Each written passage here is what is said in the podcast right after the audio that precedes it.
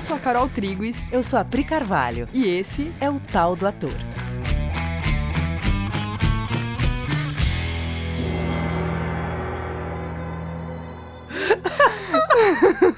Oi, galera! E aí, gente?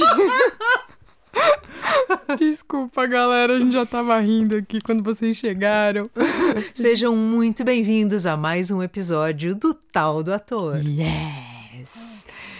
Galeras, hoje a gente vai ler um texto do Tennessee, como a gente vem fazendo nos últimos episódios, né? A gente leu já algumas peças curtas do Tennessee e hoje a gente vai ler mais uma que se chama Mr. Paradise. Yes.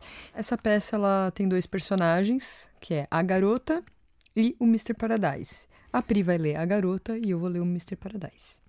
Então, vamos lá. Uma residência degradada no bairro francês French Quarter de Nova Orleans. Mr. Paradise? Pausa, ele a encara e permanece calado. Mr. Anthony Paradise? Mr. Paradise afirma com a cabeça lentamente, como se confirmasse alguma verdade terrível. O sorriso dela vai desaparecendo gradualmente. Ela parece estar com medo e bastante insegura. Abre então sua pasta e apresenta um pequeno livro de versos. Esse livro é seu? Você o comprou? Comprei. Então pertence a você. Não. Com uma convicção jovial. Uma obra de arte não é uma mercadoria, Mr. Paradise nunca é comprada ou vendida. Ela permanece sempre em posse da pessoa que a produziu. Posso entrar?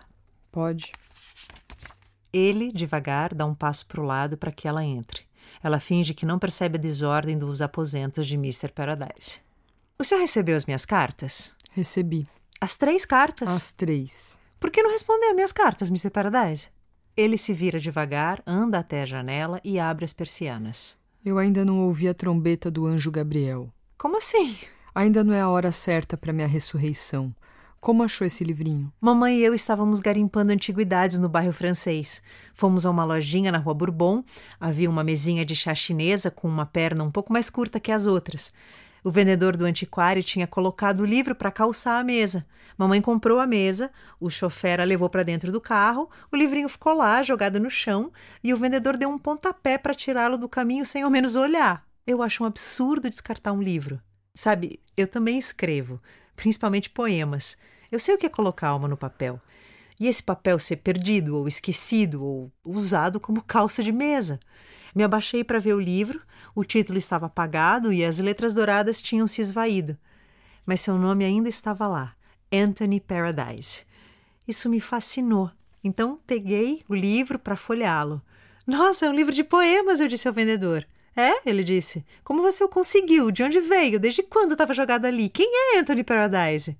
O vendedor riu. Só Deus sabe. Provavelmente veio num lote que comprei há muito, muito tempo. É possível que tenha ficado numa papeleira comprada de alguém. Não é vendável. Eu costumo usar para acender a lareira.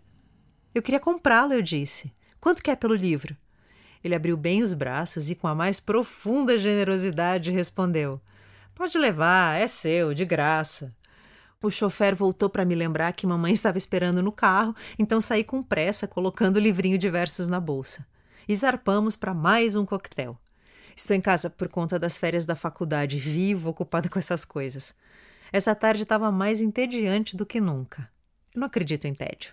Acredito em animação, surpresa, paixão. Acredito em quem tem a alma atormentada por uma tormenta tão forte que varre todas as banalidades como se fossem farrapos de fitas ou folhas secas.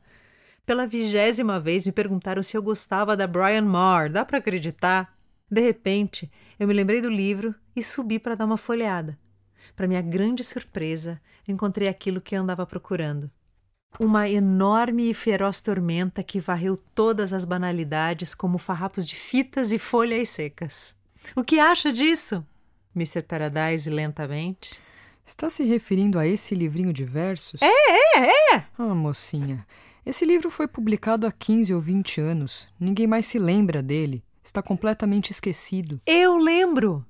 Eu fiquei lá em cima no tocador de toalete, Deus sabe por quanto tempo. Li o livro todo uma vez, outra e mais outra. Foi como se sinos tocassem dentro de mim, sinos enormes e solenes de uma catedral que me abalavam completamente.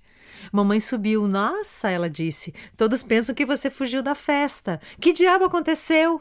Mãe, eu disse. Quem é Mr. Anthony Paradise? Você já ouviu falar num homem chamado Paradise? Não, nem ela, nem ninguém mais. Saí por aí enlouquecida perguntando em livrarias e bibliotecas e a todos os escritores que conheço. Nada, completamente desconhecido. Então, por fim, escrevi uma carta para a editora e logo me mandaram uma resposta dizendo que a última vez que se ouviu falar de Anthony Paradise, ele estava morando no velho bairro francês de Nova Orleans, mas que isso tinha sido há uns 15 ou 20 anos e talvez ele estivesse desaparecido. Por falar em milagres, o que acha disso? O senhor sempre esteve aqui, bem debaixo do meu nariz. Cada um de nós de um lado da cidade e a 15 minutos de distância. Primeiro eu quis vir aqui correndo sem avisar nada. O tempo era tão curto, as férias estavam quase no fim. Vim até aqui, ao endereço que a editora me passou, e descobri que ainda era sua residência, como tem sido nesses 20 anos, me disseram. O senhor não estava. Foi aí que escrevi a primeira carta. Não obtive resposta. Estava na hora de voltar para a universidade. Fingi que eu estava doente, inventei uma gripe forte para atrasar minha volta e escrevi mais duas cartas que também foram ignoradas. Eu não vou perguntar por quê, não importa. Então decidi que não seria desprezada. Não deixaria que se recusasse a ser descoberto. Pois então, então, então, aqui estou eu. Aqui estou eu, Mr. Paradise, e aqui está o senhor. Aqui está você, aqui estou eu. Sim, de fato. E o que você pretende fazer a esse respeito? o senhor não sabe? Não consegue adivinhar? Mr. Paradise, eu vou devolvê-lo ao mundo. Vai me devolver ao mundo? É, o mundo idiota, cego e negligente que o deixou escapulir. Imagine que eu não queira voltar. Imagina que eu prefira ficar no esquecimento, mocinha. Não, o senhor não pode, eu não vou deixar. É inútil resistir. Nem tente, Mr. Paradise, nem tente. Eu já pus o processo em andamento. Então pare, depressa, por favor. Não! Eu já escrevi para pessoas influentes, editores, escritores que conheço na costa leste. Já despertei um grande interesse a seu respeito. Quando eu for embora, vou levá-lo comigo. Não? Ah, vou sim. O senhor vai viver no meio de pessoas que apreciam genialidade, vai fazer leituras e conferências. Leituras para quem? Clubes, faculdades, sociedades de poetas. Conferências? Sobre o quê? Beleza, arte, poesia. Pelo amor de Deus, você não tem lido os jornais ultimamente? Por quê? Hoje o mundo está interessado em pólvora. A poesia não consegue competir com os sons de balas explodindo. Hoje o negócio é descobrir novas armas de destruição e não ressuscitar poetas esquecidos. Mesmo que eu quisesse ser ressuscitado, Gabriel ainda não tocou a trombeta. A forma mais certa e cruel de destruir Anthony Paradise, o poeta, é mostrar Jonathan Jones, o homem, ou o que sobrou do homem. Você não percebe? Imagine que espetáculo terrível eu daria em cima de um tablado de conferências acadêmicas. Olhe para mim, você não é cega, o que vê? Não importa a sua aparência. Ah, importa sim. Talvez não para você, porque é jovem e generosa. Não, ainda não chegou a hora. Fique com o livro. Lembre-se do meu nome e observe as páginas de obituários. Um dia você verá o nome de Jonathan Jones. Então volte e procure Mr. Anthony Paradise. Este será o momento, quando Jones estiver morto. Jones é uma contradição viva a Paradise. Paradise não terá chance de respirar até que Jones tenha parado de respirar. Acredite em mim e se dê por satisfeita. O senhor não pode ser Anthony Paradise agora? De novo? Não. Não. Está tarde demais. Estou velho demais. A morte é a única coisa que talvez possa salvar minha reputação. Volte à escola, mocinha. Tudo tem um fim até o suprimento de pólvora. Quando estiverem exaustas, as pessoas vão começar a procurar outra vez, debaixo de pernas de mesas quebradas, por livrinhos de versos esquecidos. Até lá, Jonathan Jones já estará resguardado e fora do caminho. O sol brilhará num céu claro e azul. O vento soprará as folhas do alto das montanhas. Crianças brincarão na areia em praias ensolaradas o mundo será caloroso, sereno e tão jovem quanto amanhã. Então todas as velhas, doces e gentis vozes serão percebidas outra vez. Você escutará o vento nas árvores, a chuva no telhado e as canções dos poetas há muito esquecidos. Armas explodem e destroem e são destruídas. Mas isto, essas pequenas canções, por mais que sejam menores e sem importância, continuam cantando para sempre.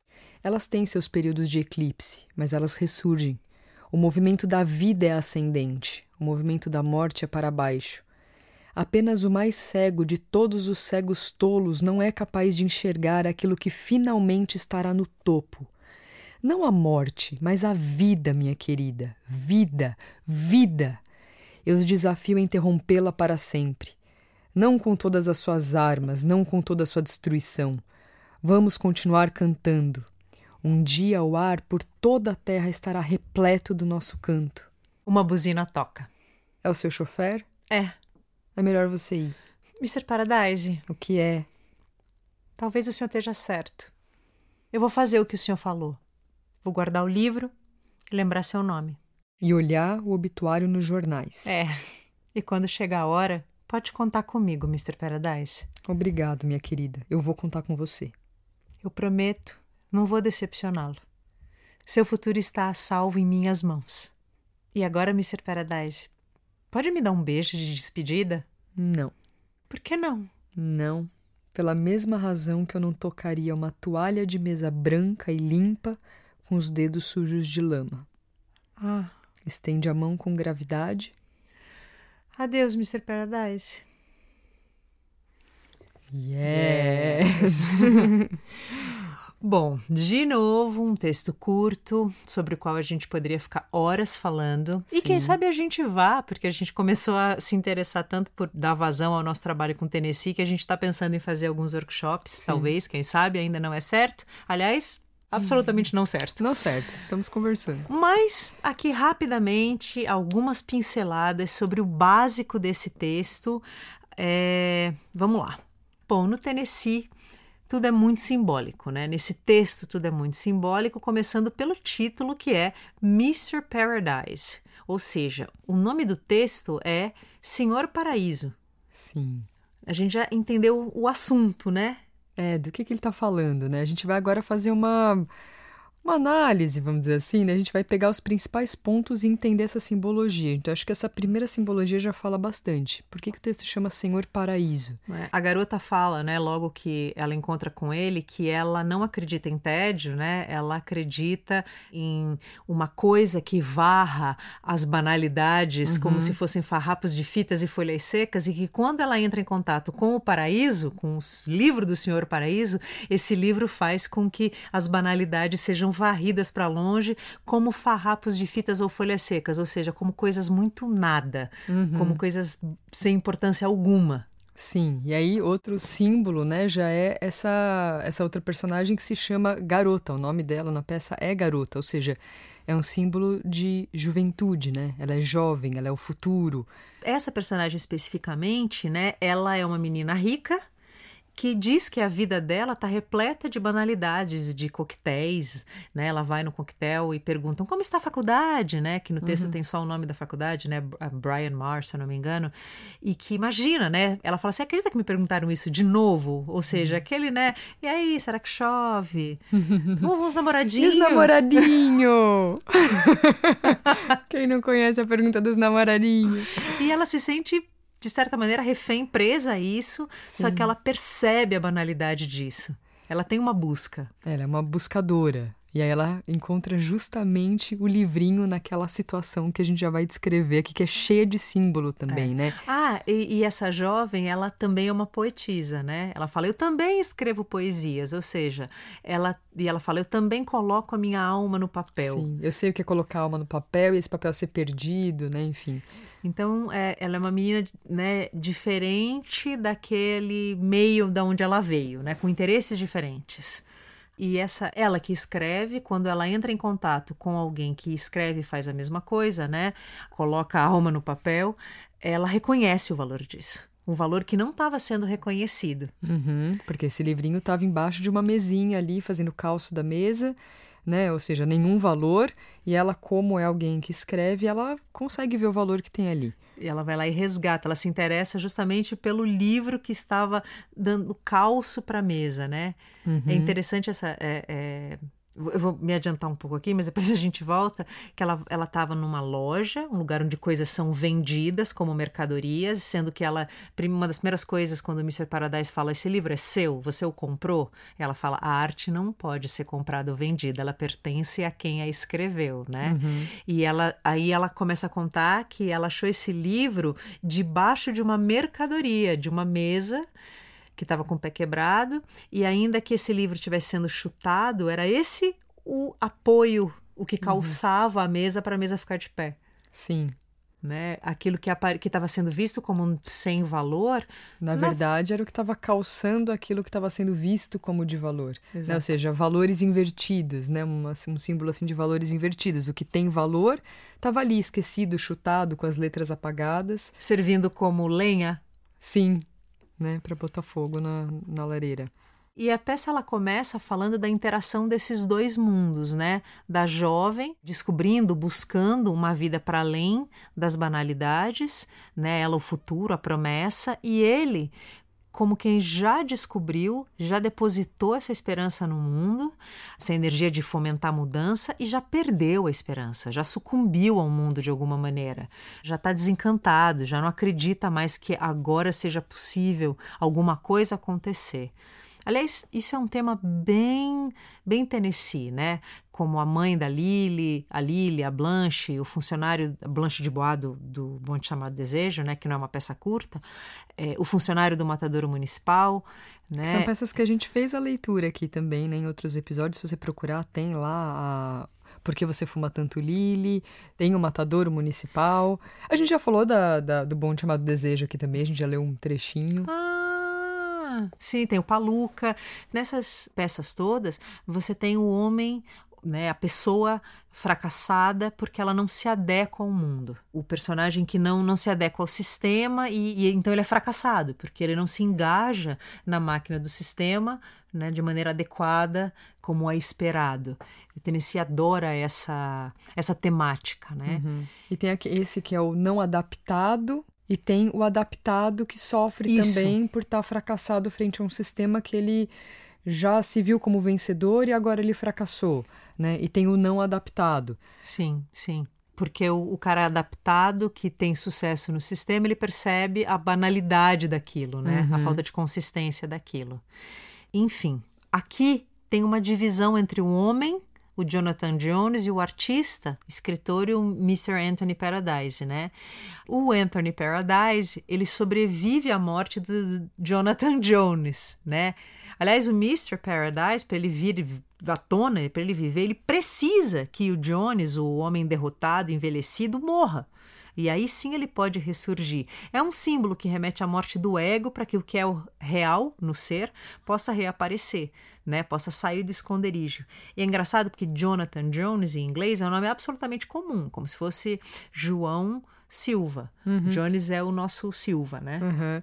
E aqui ele está querendo dizer, né, que é ou uma coisa ou outra, né? Só um pode viver, porque eles são uma contradição viva, ele fala, né? Ou o paraíso vai viver, ou esse homem derrotado que ele descreve aqui vai viver. Não dá para os dois viverem juntos. Sim, né? Porque aqui diferente de você ter o personagem de sucesso oposto ao personagem de fracasso, você tem no Mr. Paradise o Jonathan Jones, homem comum, fracassado, e dentro dele você tem o paraíso. Uhum. Ou você está Jonathan Jones, ou você está Mr. Paradise. Sim. Você não está os dois ao mesmo tempo. É o famoso não dá para servir a dois senhores, né? Exatamente. Né? Exatamente. E agora pegando assim pequenos trechos do texto, é só para ficar um pouquinho mais consistente, a gente não ficar só falandinho assim, né, livremente, solto. Logo na primeira na primeira rubrica do texto, está escrito assim: a garota chega, pergunta: Mr. Anthony Paradise? Aí ele afirma com a cabeça lentamente, como se confirmasse alguma verdade terrível. A gente pensa que esse ideal de paraíso, né, que varreu as folhas secas da vida dela, está numa situação de trapo, de fracasso, né? Uhum. Então ele, sim, esse homem ao quebrado é o Mr. Anthony Paradise. Infelizmente. Infelizmente. Infelizmente o paraíso está nesse estado. Sim. no mundo, né? É bastante simbólico isso, né? O, o jeito como ela o encontra. E depois ele vai explicar por quê, né? Por que, que ele está nesse estado. Não, e até ela fala, no trecho mais para frente, que o livro estava com as letras douradas apagadas. Uhum. O ti, né, tava apagado o título, estava apagado e o nome dele também estava meio apagado. Uhum. O que já foi rico, dourado, bem escrito, agora estava apagado, né? E o desencanto do Mr. Paradise, ele atinge rapidamente a menina, né? Ela não é uma menina que não tem escuta. Quando ela se depara com o Mr. Paradise na condição que ele está, ela começa a perceber que há uma, uma conjuntura ali maior do que ela. Por mais que ela insista empolgada no primeiro momento, ela tem a escuta, ela, ela sabe que ela não vai fazer uma revolução sozinha. Uhum. Sim, ela percebe que tem alguma coisa acontecendo ali, né? E ela é muito corajosa, inclusive, ao pedir para entrar, Sim, né? ela pede para entrar e logo ele diz para ela: agora não vai rolar. Agora o mundo está interessado em outras coisas, em pólvora. Não Sim. seja ingênuo, não vai rolar. Sim. E só que o, o personagem aqui, ele se retira, né? Ele se retira totalmente. Ele percebe que não vai rolar e ele se retira. Ele não está mais no mundo, ele está em negação do mundo. Isso. Mas ele... não perde a esperança de que em algum momento o tempo virá, né? Sim, vai chegar o momento em que é o que- o que ele chama de o anjo Gabriel vai tocar a trombeta. Não agora, mas já já. Né? Já já vai ser a hora de, desse conteúdo que varre as banalidades como se fossem farrapos de fitas e folhas secas. Vai chegar o momento disso vir à tona no mundo. Mas não agora, porque agora o mundo está interessado em pólvora e destruição. E é uma imagem, né? O anjo Gabriel, né? o anjo da anunciação, ele vai anunciar um novo tempo. Um novo tempo virá. Uhum. Mas o mundo, né? Primeiro as pessoas vão estar exaustas e aí elas vão procurar por esse tipo de conteúdo, É. esse livrinho de versos esquecidos lá embaixo da, da perna da mesa quebrada. Ele já fez a parte dele, ele já deixou esse livro, esse livro já tocou essa garota, Uhum. ele já plantou a sua semente, mas agora ele se retira. Sim, Ele já fez, né? O Senhor Paraíso já fez o que ele tinha que fazer e agora ele espera uma conjuntura mais favorável, né? E como ele tá nessa desesperança desse momento, né? A hora que ela aparece com muita empolgação, né? Ele tenta desanimar ela, dizendo: esse livro foi publicado há 15 ou 20 anos, ninguém se lembra dele, tá completamente esquecido, né? Ele tem falas que poderiam desanimar a menina. Agora, uma publicação do Paraíso nunca é esquecida, né? Ela foi feita há 20 anos atrás, mas 20 anos depois ela reverbera. Sim. Ou seja, esse texto é muito mais esperançoso, é muito mais anunciação de que o movimento da vida é ascendente do que um texto nihilista, porque esse personagem ele poderia não, ele tá lá, não, né, resguardado do mundo. Não, ele tá lá hibernando, tá- Sim. mas ele já plantou sementes e ele vai voltar. Aham, Ele tem certeza que isso vai acontecer. Sim. Agora, pegando mais trecho a trecho, assim, a garota vem, bate a porta, ele pergunta, né, se o livro é dela, se ela comprou esse livro, e ela imediatamente afirma o que ela pensa sobre obra de arte. Obra de arte não pode ser comprada ou vendida, ela permanece sempre em posse da pessoa que a produziu. Ela fala isso, fala, posso entrar? Uhum. Né? Ela, ela Que é essa coragem, né, que ela, que ela tem, né? Essa coisa jovial. E ele reconhece nela uma pessoa sincera, tanto que ele fala: pode. Pode. Ele que não havia respondido às cartas dela, Uhum. né? Quando ela só mandou cartas de longe, né? Ela ficou lá no conforto dela e mandou cartas, ele não respondeu. Mas quando ela bate a porta e a- dá um testemunho sobre a arte, ele deixa ela entrar. Ah, e aí ela entra e percebe o quarto em desordem. Sim, que Ele- é, um, é um símbolo bastante óbvio, assim, né? O paraíso em desordem.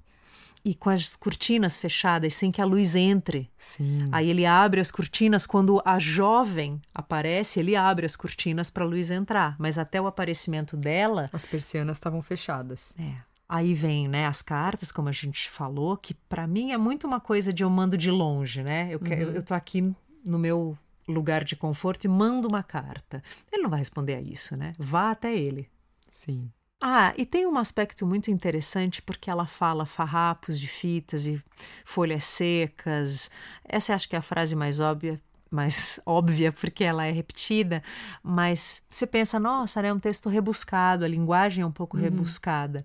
Eu diria que não, é um texto absolutamente pertinente. Toda frase ali quer dizer alguma coisa, quer comunicar um universo. O texto é muito poético, né? Ele é atolado de informação, de sensação. Essa imagem de varre é uma tormenta, uhum. uma coisa que faz né? E varre as banalidades como se elas fossem farrapos de fitas. A imagem farrapo de fita, fita já é uma coisa leve, é um uhum. farrapo de fita, uhum. né? Ou folhas secas. Frente à tormenta, as banalidades realmente elas não têm peso algum. Sim. Elas são varridas. E isso é o que as palavras dele, naquele livrinho de versos esquecidos, é isso que as palavras dele fizeram por ela, né? Que estava ali indo a esses coquetéis, entediada, né, onde nada acontecia e de repente uma tormenta aconteceu. É. E aí, diante disso, ela não pode deixar esse conteúdo esquecido. Sim. Diante do que aconteceu com ela, ela se compromete a fazer isso chegar em outras pessoas. Né? Assim como varreu as banalidades em mim, vai varrer em outras pessoas. Eu preciso mostrar o Senhor ao mundo. E, de novo, né, ela estava com a mãe numa loja de antiguidades. Uhum onde a mãe vai lá na loja de coisas antigas e esquecidas fazer uma compra. Ela reconhece o livro, ela, aí ela vai para o coquetel, até que chega uma hora em que ela não aguenta o coquetel, ela foge do coquetel, uhum. se tranca no banheiro e lê várias vezes aquilo. Ela tem uma ação, uhum. né? A garota ela tem muitas ações de negar a maneira como ela vive, né, o coquetel e tal, e ir fazer, entrar em contato com uma outra coisa. E ela teve que ir até o tocador de toalete para fazer isso, né? Porque é um conteúdo que não tinha espaço para viver ali onde ela estava no coquetel. Ela teve que sair do coquetel para poder deixar esse conteúdo viver nela com essa com essa força, Sim. né? E aí quando a mãe vem atrás e ela conta empolgada, ninguém tem reação. Aquilo não significou nada para a mãe. E nem para ninguém ali daquele coquetel. Não é louco? Você fala, meu Deus, eu, eu tive contato com uma coisa incrível, né? Uma tormenta aconteceu é. comigo que varreu as banalidades. E todo mundo continua igual. É. Isso é muito simbólico. E aí ela teve que inventar uma gripe para ficar longe da faculdade para poder investir nesse caminho então de ir atrás disso que ela encontrou porque ela teve que quebrar com esse o percurso já estabelecido, né? O percurso de voltar às aulas, voltar à faculdade, estar nos coquetéis. Ela teve que quebrar com tudo isso para poder então ir atrás desse paraíso Sim que ela tinha percebido que fazia um efeito nela. Só que é engraçado porque aí ela pega e ela usa maneiras bastante ainda do que ela conhece, né? Maneiras que, que tem a ver com o percurso pré-estabelecido, ou seja, ela vai atrás de editoras, uhum. né, dos amigos influentes dela, né? Ela como uma menina que é de círculo que rica, que tem contato com pessoas influentes, então ela tem amigos editores e escritores, então ela vai para o caminho normal e ela fala desse cara, despertando o interesse, ou seja, o interesse dela no primeiro momento é pegar o paraíso e trazer para o mundo como ele já está, adequar o paraíso ao mundo como ele está. E aí, quando ela propõe isso para o Anthony Paradise, sem perceber que é isso que ela está propondo, né? Que é vem aqui se adequar ao meu mundo, e daí, dentro da adequação, você vai fazer palestras e conferências, ele se recusa. Ele não vai servir ao mundo dela, dentro do mundo estabelecido, né? Não ele é... fala, né? Conferências para quem? Né? Eu não vou aí. O mundo não está interessado nisso. Uhum. Se ele for ali, ele vai ser engolido pelo mundo, né? uhum. né? Sim, assim como no coquetel não tinha espaço para ela dizer o que ela tinha vivido ali no tocador de toalete, o que, que ele falaria ali na, na conferência acadêmica? Sim. Só que ele sabe disso. Ela não sabe disso. É, mas quando ele aponta, né, quando ele diz, o que, que eu vou fazer ali, eles, olhe para mim, olha o estado onde eu tô, eu vou lá, você acha que eu vou ser, ser, bem recebido? Ela sabe que não, e ela é, ela é sincera em admitir. É verdade, não, né? ela, ela se toca. Mas não importa. Né? É, ele fala, não importa para você, né? Uhum. Que é jovem e generosa. E ela percebe, é verdade, ele não vai ser bem recebido mesmo. A não ser que ele mude, a não ser que ele se adeque, a não ser que ele mude a aparência, ele não vai ser bem recebido.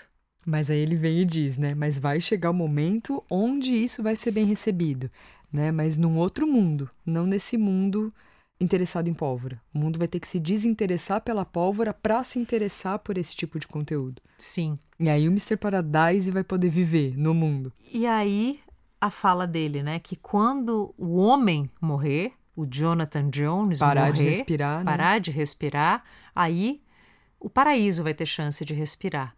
Aí ela pergunta se pode ser agora. E aí agora a gente vai ler de novo a resposta dele. Não. Não. Está tarde demais. Estou velho demais. A morte é a única coisa que talvez possa salvar minha reputação. Volte à escola, mocinha. Tudo tem um fim, até o suprimento de pólvora.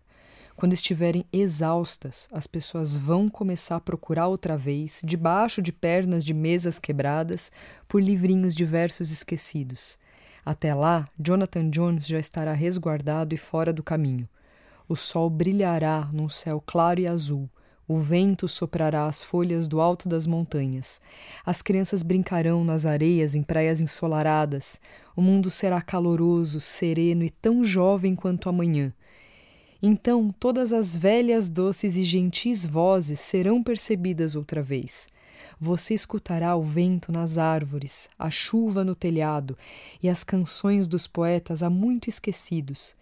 Armas explodem e destroem e são destruídas. Mas isto, estas pequenas canções, por mais que sejam menores e sem importância, continuam cantando para sempre.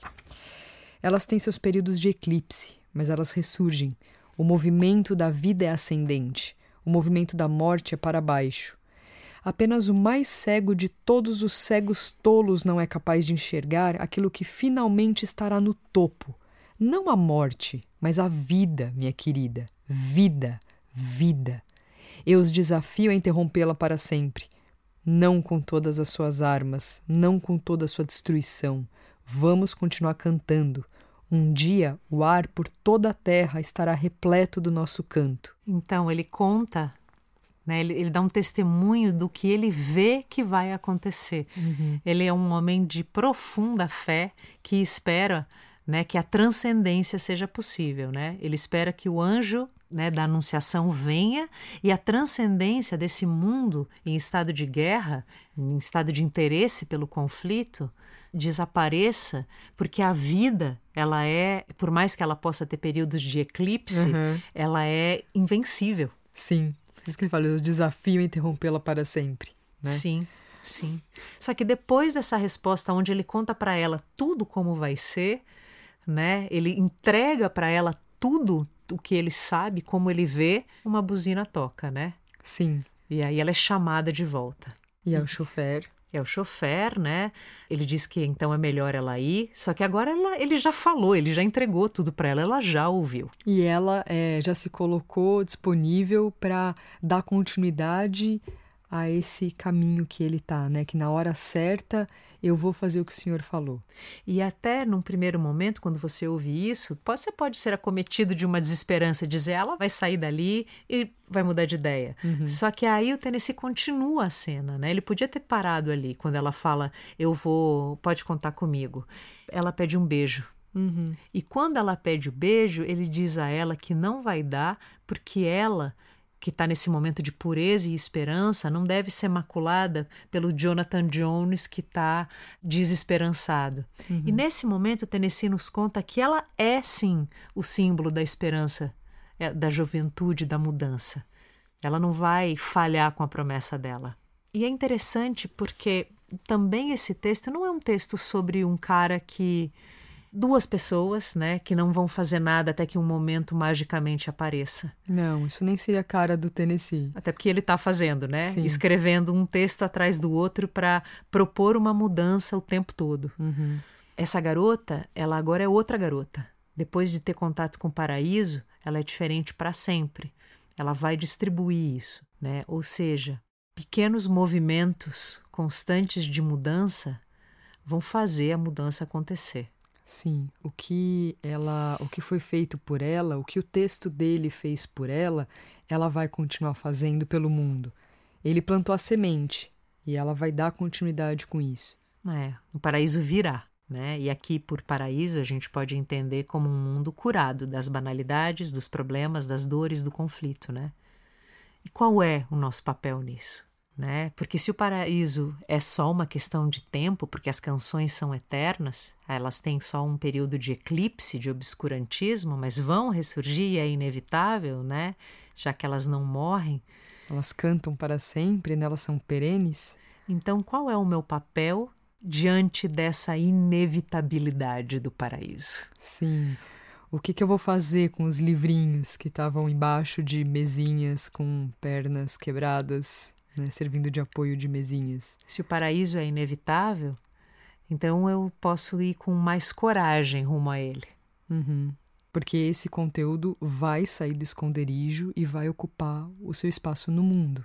O movimento da vida é ascendente. Ele segue para o alto. Nós desafiamos qualquer pessoa, porque é vida. A interrompê-lo para sempre. A interrompê-lo para sempre.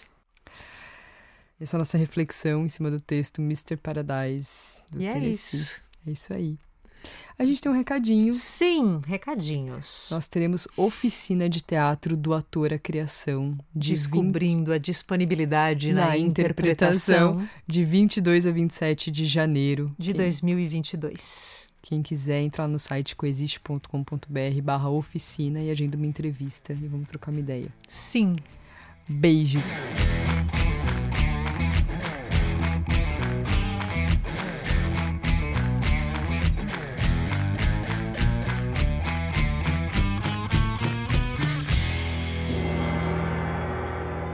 Até lá, Jonathan Jones já estará resguardado e fora. Nossa, eu não tô conseguindo falar essa frase.